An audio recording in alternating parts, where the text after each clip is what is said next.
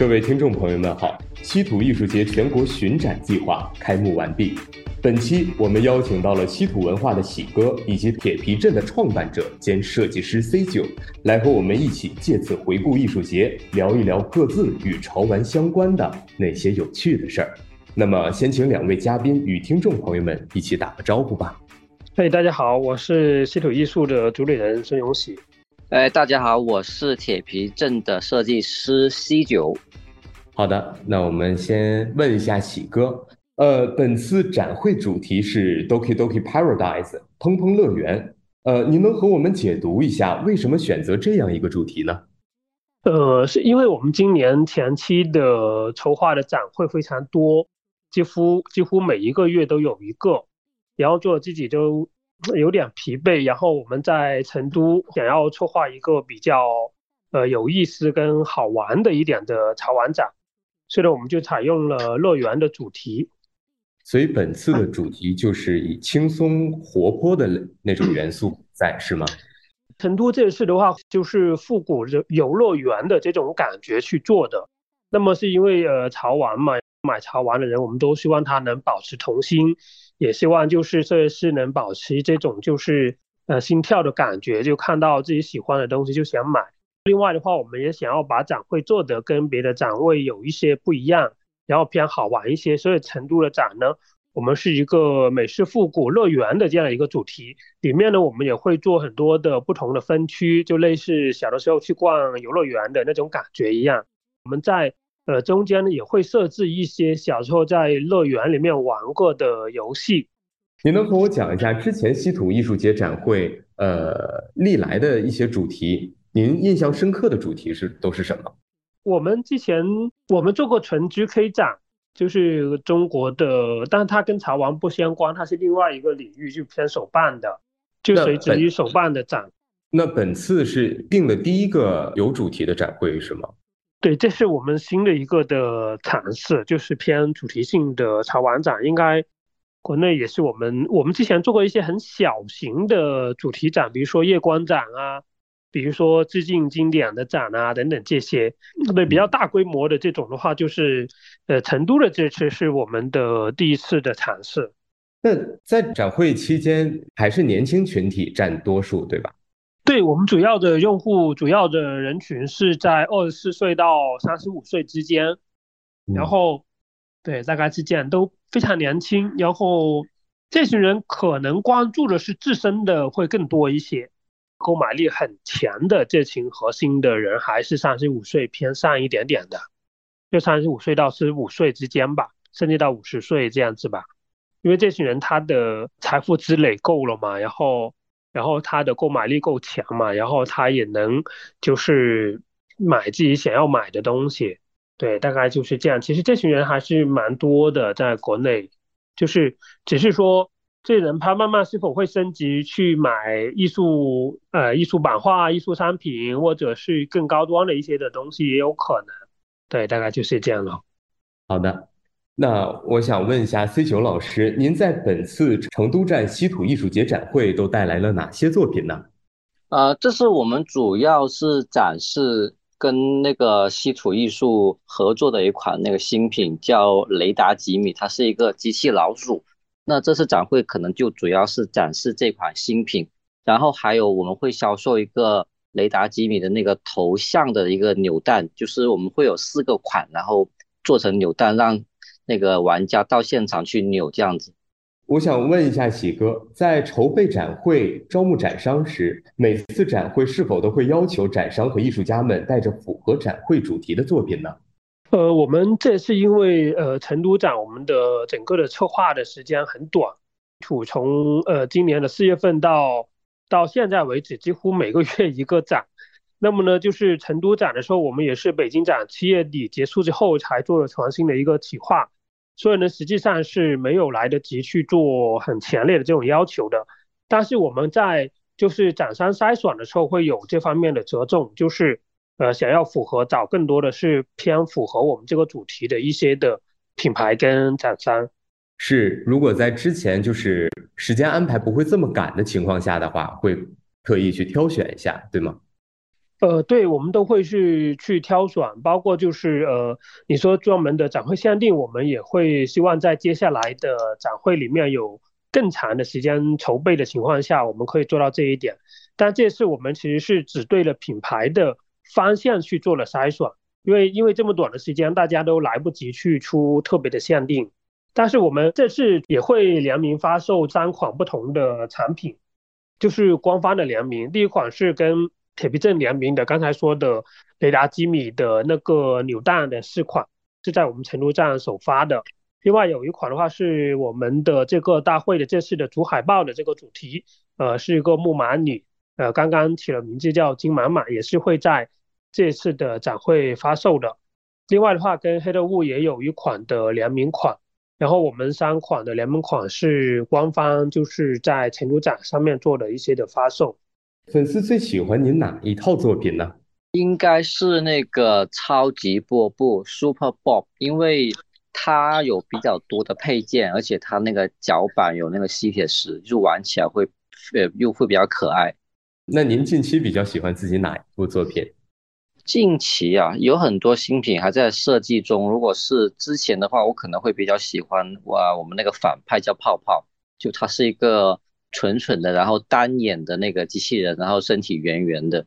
就是而且它那个材料是就是外面是软的，里面是硬的，然后可以拆开来，感觉会比较丰富它的那个材料，而且它样子也很可爱。我就我个人会比较喜欢那个作品。几哥比较喜欢哪一套作品呢？我是铁皮镇的粉丝，然后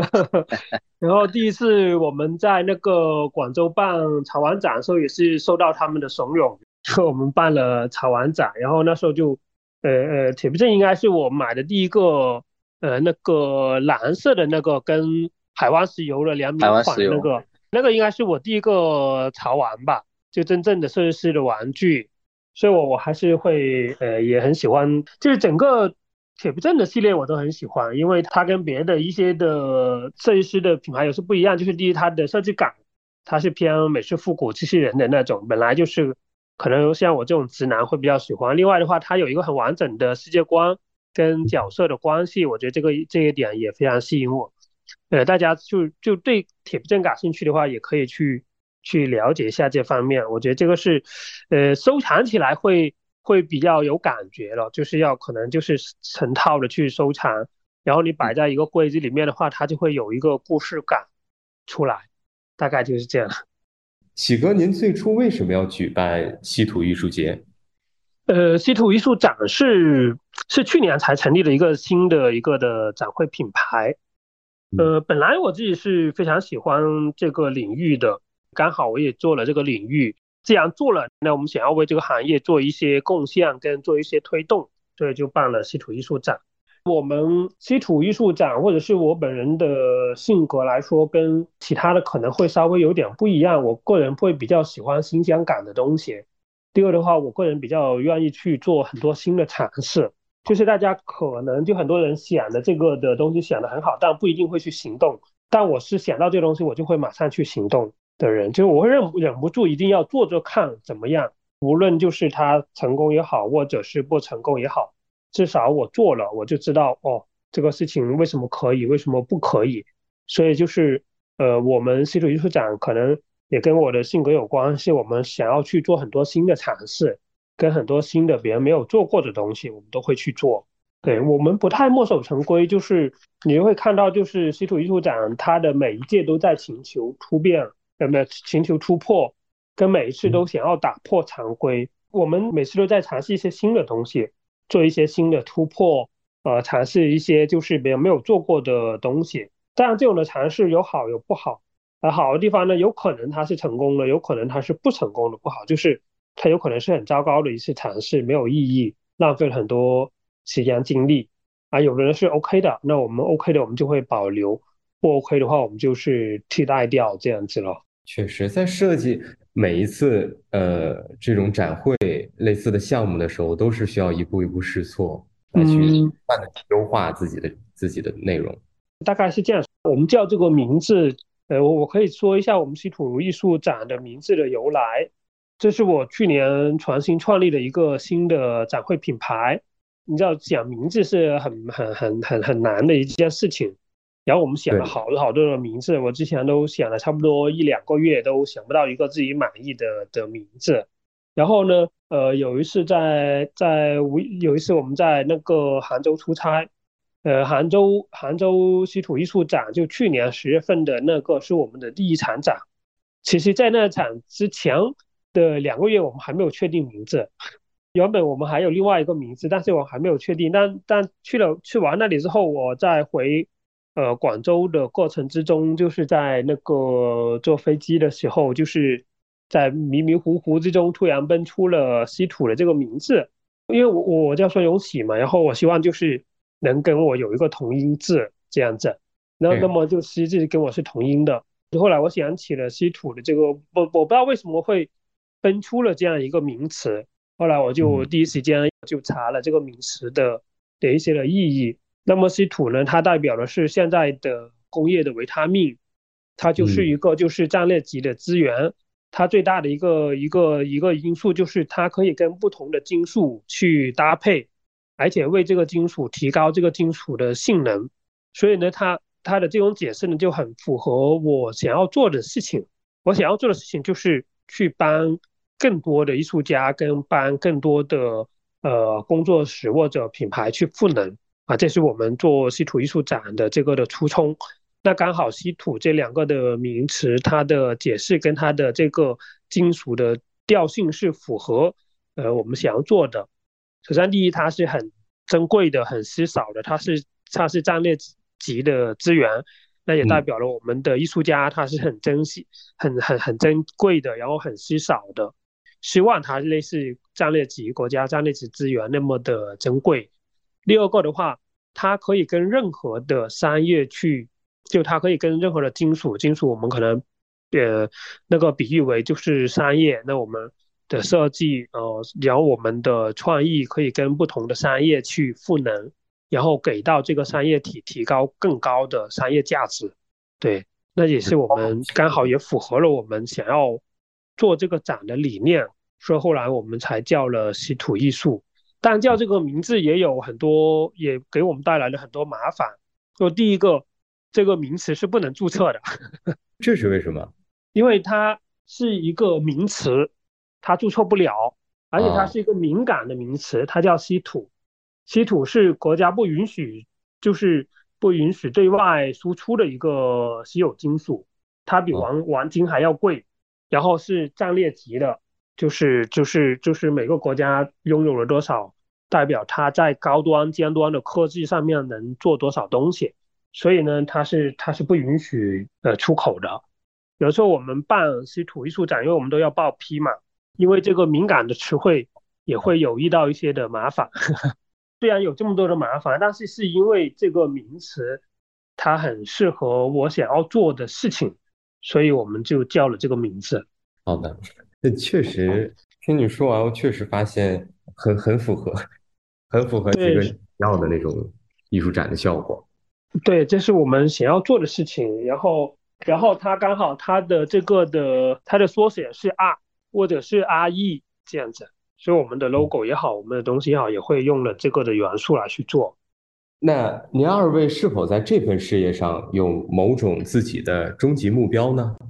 因为设计师大部分做这个产品都是可能当下他有一种想法或者东西需要表达，然后才把那个作品做出来，所以可能就是暂时没有想的太长远。但是因为因为呃我们铁皮镇它有很多不同的角色，而且它那个故事设定是比较完整，而且每个故事就每个角色都有自己的那个故事线，可能就是假如以后要发展的话，可能会。会比较多的那个呃元素去这样去丰富它。我们一开始可能是会这样去考虑的，然后就是在一边增加新的角色，然后一边去完善这个故事。终极目标可能是就是把我们的世界观就是呈现出来吧。假如是假如你有你问一个比较长远的目标的话，目前是还没有什么目标，因为我一直都做了自己喜欢做的事情，所以。我选择这件事情的最本心，就是要问一下自己喜不喜欢，然后再做这件事情有没有意义啊？对，就这两点就 OK 了。好的，展会都邀请到了哪些艺术家以及哪些品牌呢？呃，这次的展会我们缩小了规模，原本我们预计是两百多个的品牌去来去参展的，那后来就是因为这个新的企划，然后我们呃在就是参展的品牌上面做了很多的筛选，所以呢，这次的很多的品牌它都偏要么就是带有游乐园的性质，要么就是有一些就是我们符合我们里面的一些分区的定位的品牌会来参展。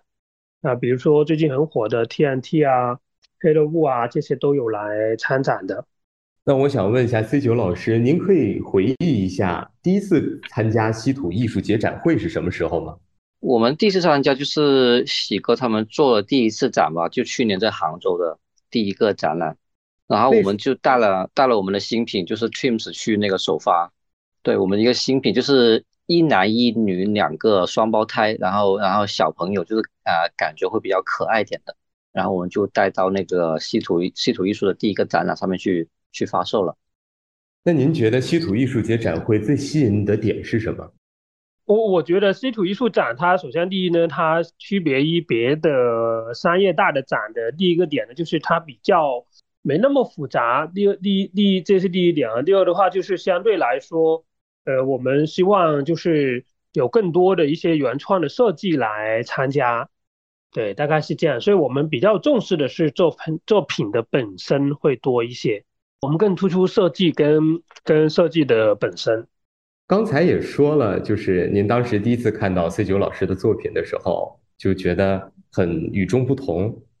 所以他当时吸引的点就是因为它的独特性，以及加上美式复古那样的元素在，是吗？对对对，因为它是一个机器人的主题，因为男孩子都比较喜欢机器人嘛，然后这个的设计又比较比较比较厉害吧，我觉得。因为做设计其实最难的是是简化，而不是做的很复杂。那么体皮症它最特点的就是它在线条在做设计的时候都非常简化，但是呢又很能突出这个东西的点。那两位认为，类似稀土或者 PTS 这样的潮玩展会的出现是有什么样的意义？我觉得主要是线下展吧，因为因为我觉得线下展的那个感觉跟就是线上售卖是完全不一样的。特别是我们就是参加这些潮玩展会，会有很多新的粉丝过来，就他们之前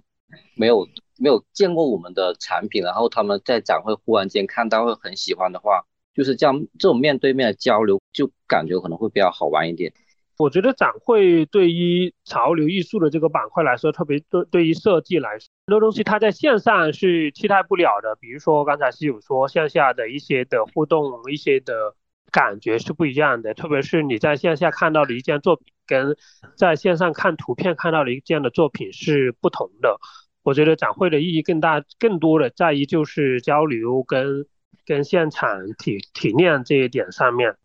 还就是呃 PTS 的这种就是在行业内应该算是比较大的，对头部最头部的一个展了，它对行业的推动跟贡献肯定是有有很大的这种就是推动的作用的，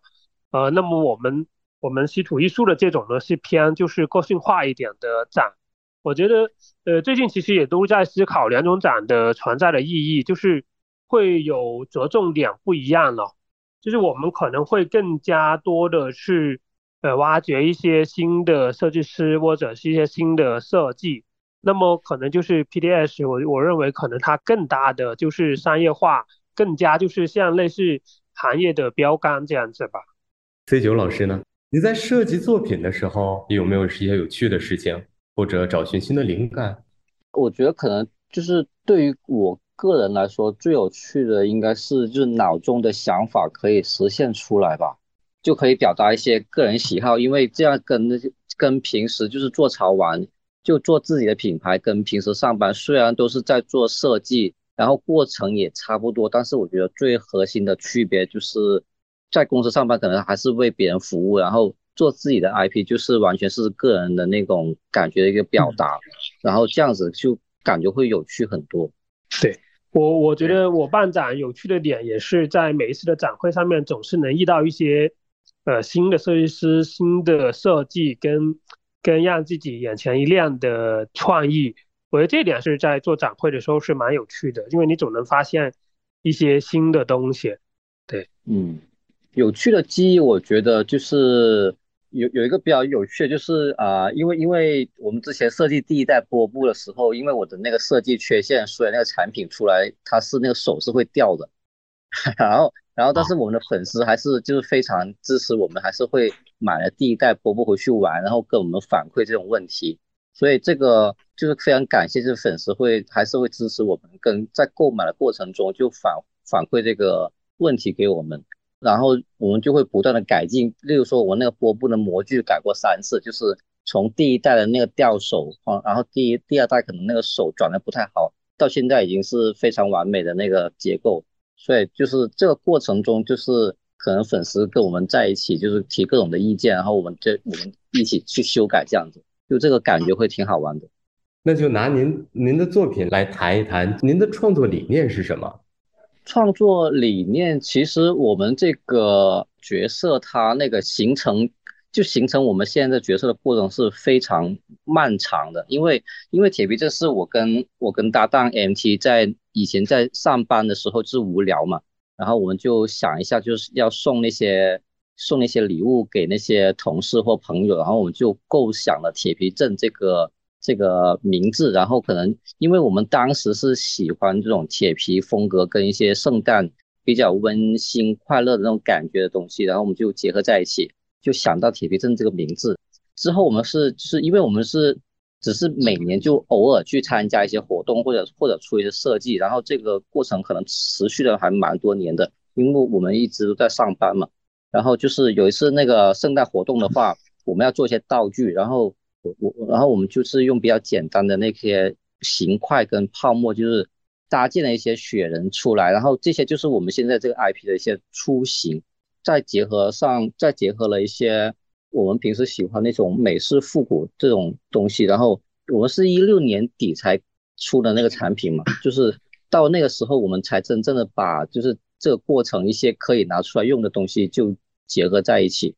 简单来说就是摸鱼摸出来的设计，对对对对对对对对对。那是什么时候是确定用机器人来当主题的？呃，机器人是因为是因为我不会画人呢，我只会画机器人，所以所以说我们嗯应该没有说一个很强的创作理念吧，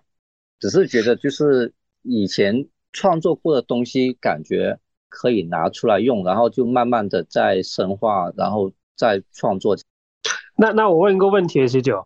就是你知道很多的设计跟跟兴趣或者灵光的点啊，它都可能都是刚好就是灵光一现，像你说摸鱼摸出来的这种，它都是灵光一现出来的东西。然后后来你把它当成了职业，会不会对你的这个创作跟对你的现在的这种设计有什么样的影响？嗯，应该不会吧。其实你作为一个职业设计师，灵光一现的那个现象其实很很少的。就是你做职业设计师的话，就是你要把握住每一个想法，就是因为因为我有就是反正想到东西都是先在本子上面画下来这种这种习惯，所以就当下你画的时候，其实你不用管你的想法好不好或者有没有意义，只是你想到就画出来，然后会积累了一很多本这种这种创意嘛，然后到你真正想做某些东西的时候，你就会拿出来就翻翻看，翻翻看有没有什么可以用的这样子。所以到我现在就是设计铁鱼镇的 IP，很多时候都不用说要立刻或者当下去创作一个新的角色，都会翻看以前那些留下来很多很就是有很多实际本那些草图，然后在里面寻找一下看有没有合适的拿出来用这样子。那你觉得这是跟呃稀土艺术合作的那个雷达机米的设计灵感的来源是是什么呀？设计灵感来源就是。啊，其实我之前已经画过这个老鼠的草图，然后，然后只是，只是可能之之前不是很满意。就当我们要合作，就创作这个，在我们要合作的时候，我们要创作这个老鼠嘛，然后我就把以前的草图再弄出来，然后再结合不同的角色，就慢慢的去形成现在这个造型。我觉得就是像我们也好，或者很多的设计师也好，特别是我们喜欢的这个的行业，我最大一个特点就是大家真的是很喜欢这个事情。然后，并且把这个事情当做是自己的事业来做，我觉得，呃，在这点上，我是我是觉得是蛮蛮蛮开心跟蛮幸福的一个事情，就是你可以把自己的兴趣跟喜欢的东西当做自己的职业，这样子。两位最初是怎么接触潮玩的呢？是从什么时候开始的？我关注这个领域很久，然后因为我很早就，其实有有可能会在从动漫开始吧，就你喜欢动漫，然后呢，你就会喜欢动漫相关的衍生品，然后动漫衍生品慢慢就会接触到一些设计师的原创的东西，因为你会关注就是漫画家或设计师嘛。你知道，就最很早期，大家可能都会从这边去转化嘛。后来我们就慢，我会喜欢就是一些原创或设计的灵感的东西。然后我们就了解这个领域。我靠，这个时间都说不清楚多久了。只是以前只关注没有钱买，后来有点钱了就开始买了。对，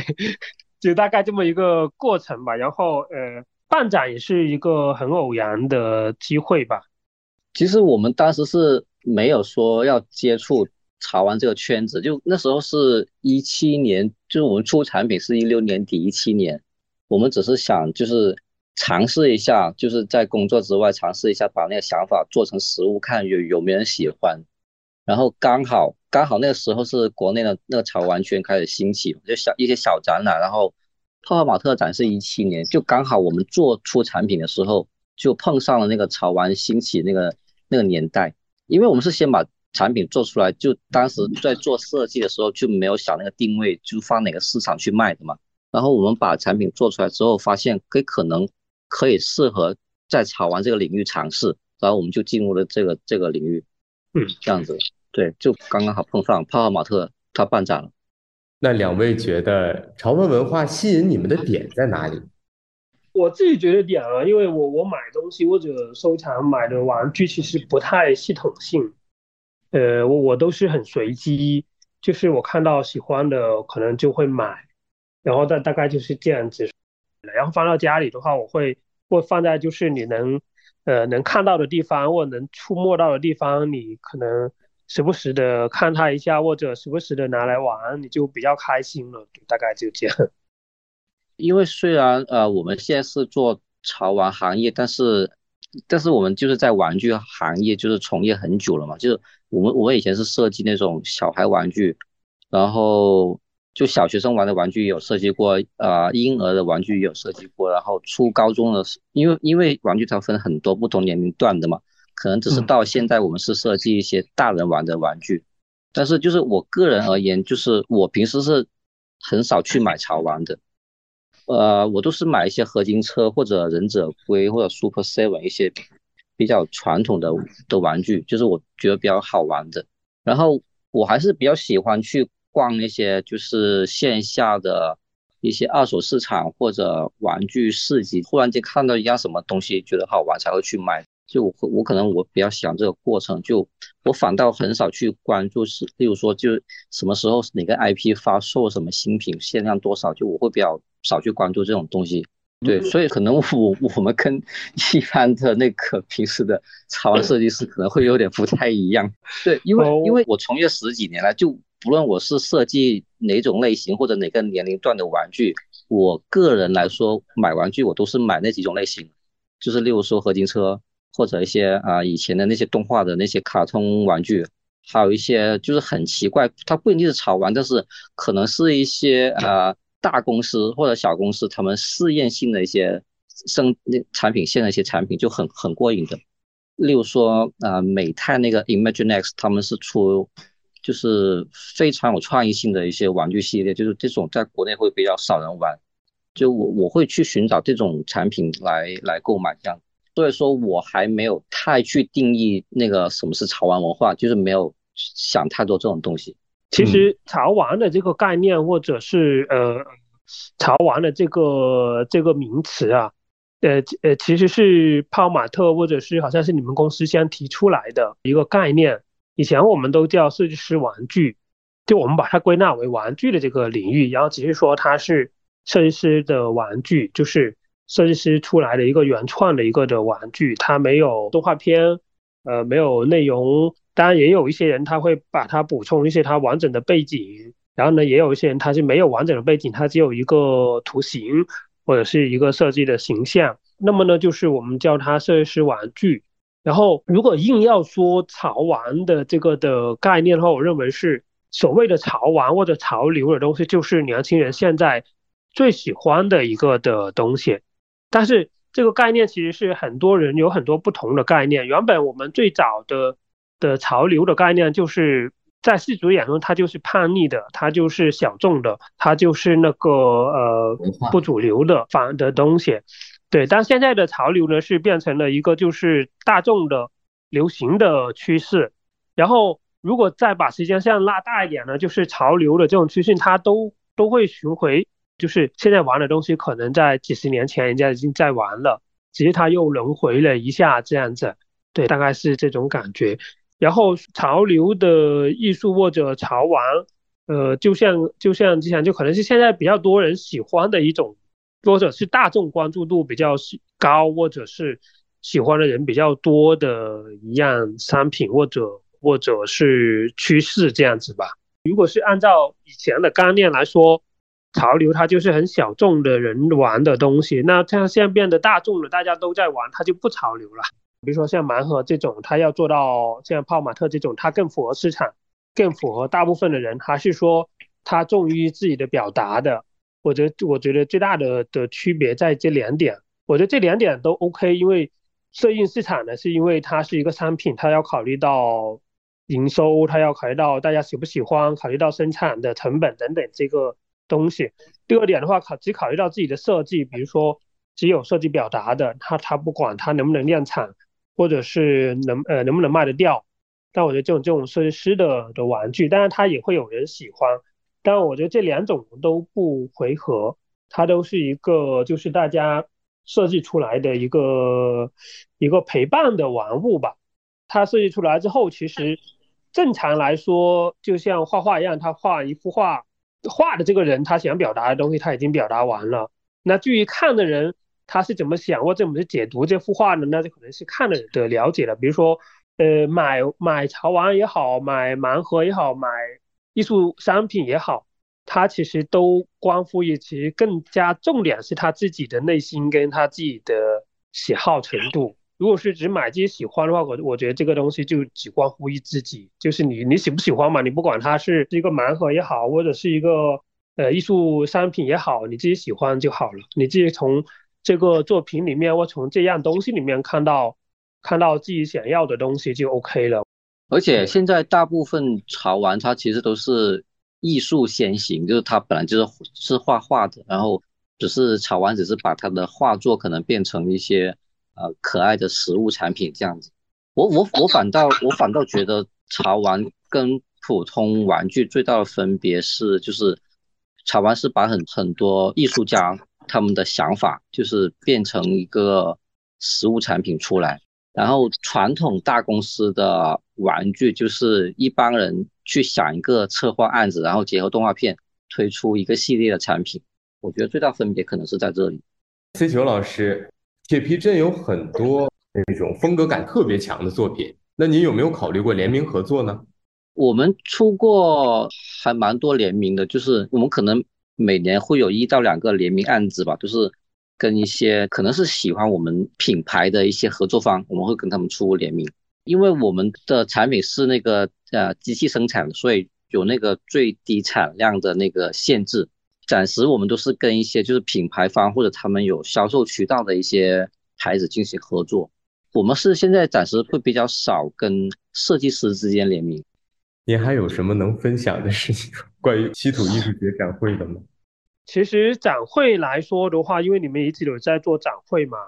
展会它的有一个点就是你在做的这个东西时候，你不断的就是会有一些价值感，跟有一些就是使命感。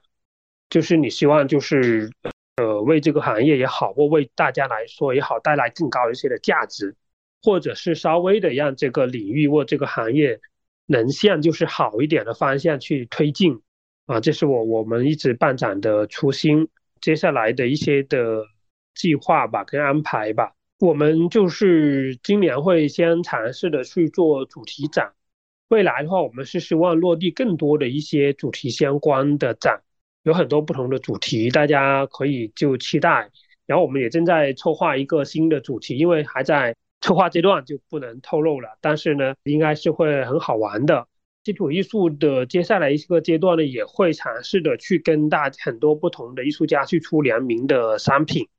啊，这是我们下一步的一个重大的一个计划。呃，像我们这次跟铁皮镇联名出的这个雷达机米，然后还有就是小木马里等等。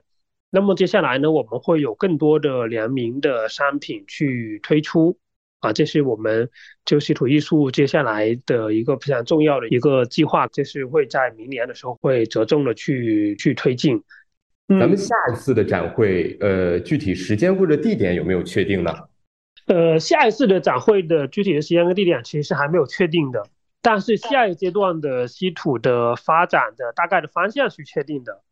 呃。我们现在阶段的话，我们希望做一些就是类似，就是这次成都展那样子，我们希望更偏主题化的一些的，对对，咱比如说我们这次是游乐园主题，可能下次我们会用不同的主题啊，大概是这样子。然后稀土艺术的下阶段会做更加主题化、更加好玩的一些的潮玩展。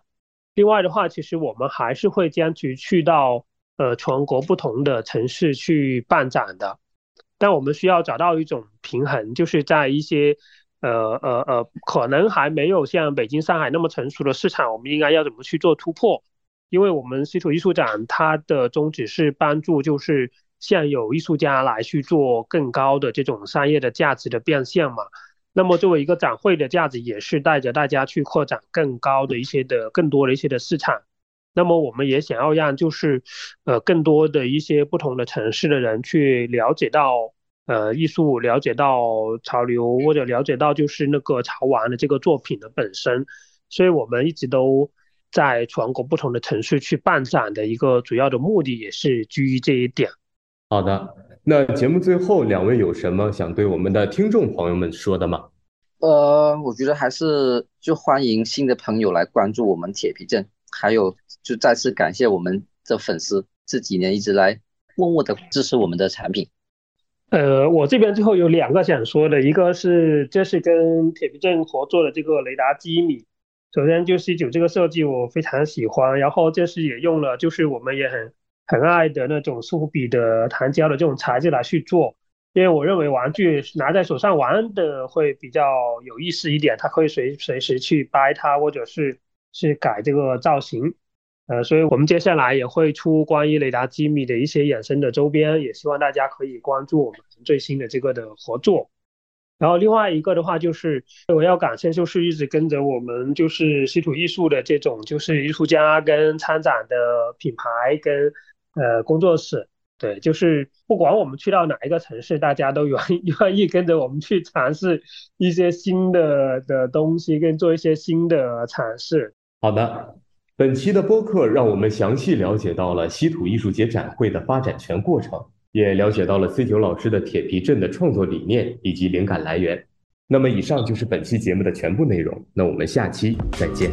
拜拜，拜拜。